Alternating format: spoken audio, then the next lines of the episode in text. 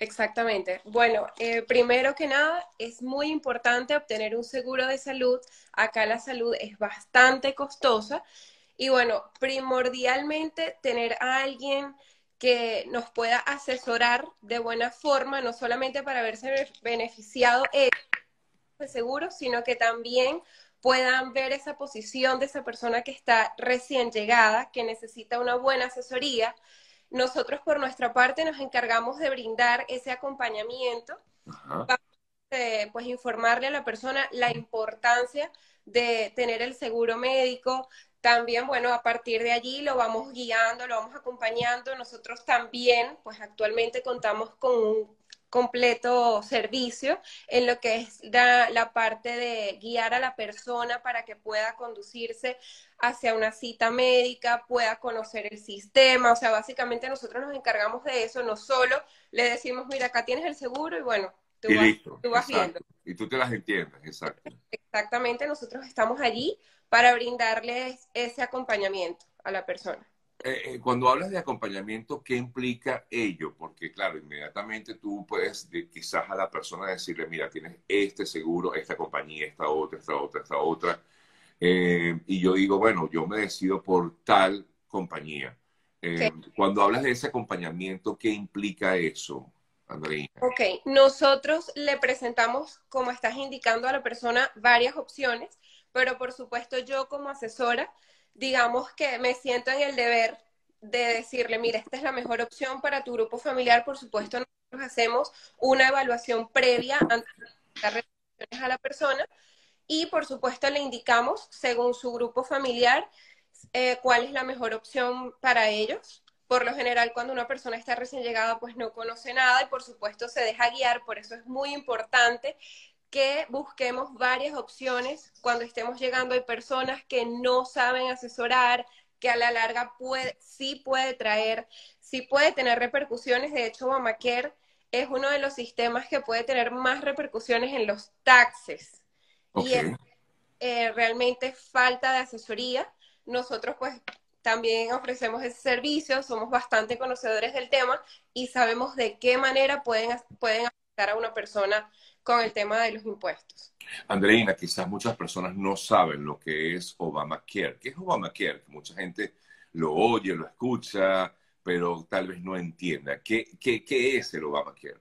Ok, el Obamacare como tal es una ley. Como lo indicas, muchas personas piensan que es un seguro médico y cuando les preguntan qué seguro médico tienes, dicen Obamacare. Ok.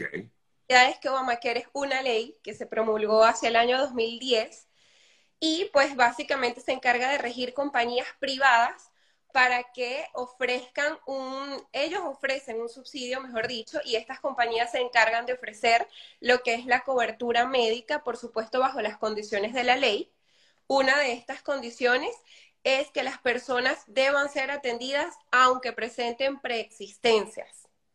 Es una de las condiciones más relevantes que, que presentó la ley en ese momento y por supuesto, los bajos costos. Antes un seguro era impagable, las personas no podían tener, de hecho, ahorita si le cotizas a una persona, va a aparecer el precio que va a pagar con el subsidio del Obamacare y también el que pagaría, o sea, el, costo real, y yo siempre se los menciono a, las personas.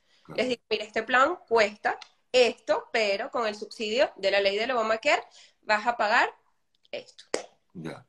Ahora, eh, ¿quiénes entran en, todo caso? O sea, ¿quiénes pueden optar a, este Obamacare?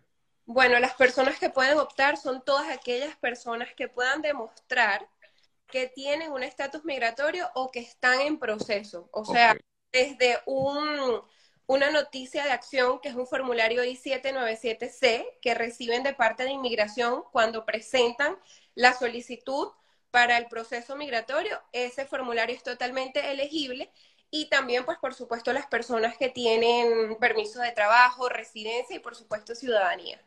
Sí, te preguntan, ¿esta persona tendría que estar trabajando? De hecho, yo también me lo pregunto muchas veces, ¿no? Sí, y ahí vamos a, bueno, otra de las preguntas muy frecuentes también es que si, si mm, se afecta el estatus migratorio y va totalmente engranado con que tiene que estar trabajando justamente no afecta el estatus migratorio porque la persona debe tener un ingreso mínimo para calificar.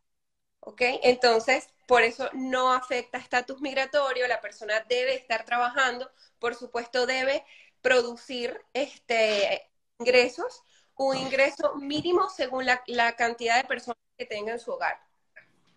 Ahora, ¿y aquel que no esté trabajando no tiene opción, por ejemplo, a Obamacare? No, si no está trabajando, debería aplicar a otras opciones, como por ejemplo Medicaid. Medicaid, que, contaminan A y D para aquellos que... Exactamente, Medicaid, porque bueno, está también Medicare, pero es para las personas que están retiradas, para los ancianos, pero Medicaid sería una opción para estas personas, pero por supuesto, las personas que están buscando solidificar un estatus migratorio, no les recomendamos tener Medicaid porque Medicaid sí es una subvención del 100% y sí podría afectar nuestro estatus migratorio. Fíjate tú, por ejemplo, muchas personas preguntan por esas, esas personas de la tercera edad que no trabajan porque, bueno, porque son personas muy mayores, pero pueden estar integradas al grupo familiar. Sí, pueden ser dependientes del grupo familiar. Exactamente. Entonces, claro, ahí sí entraría Obamacare y no eh. hay esta otra opción que sería el Medicaid, que es un poco, creo, si no me equivoco, un poco más complicado, ¿no? Sí, allí ahí sí tienes que presentar ciertos requisitos, eso es directamente con el Estado. Digamos que no hay asesores de, de Medicaid a la mano como los hay para Obamacare. Exactamente, es un poco más complicado, pero lo importante es que no importa ese estatus que tengas, o sea, por ejemplo, yo que tengo una comunidad bastante grande de, venezolanos, muchos tienen TPS eh, aprobado, por aprobar, o sea, eh, con, esa, con esa eh, digamos, con esa, ese estatus del TPS, pueden optar a Obamacare.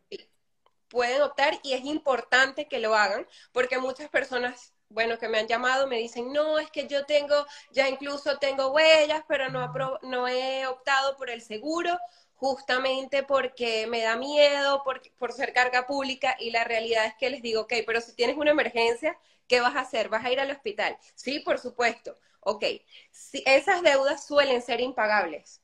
Si vas al hospital, no tienes seguro y tampoco puedes pagar la deuda, quien va terminando, quien va a terminar, perdón, pagando la deuda por ti es el Estado. Entonces, ¿bajo qué figura crees que vas a estar en ese caso?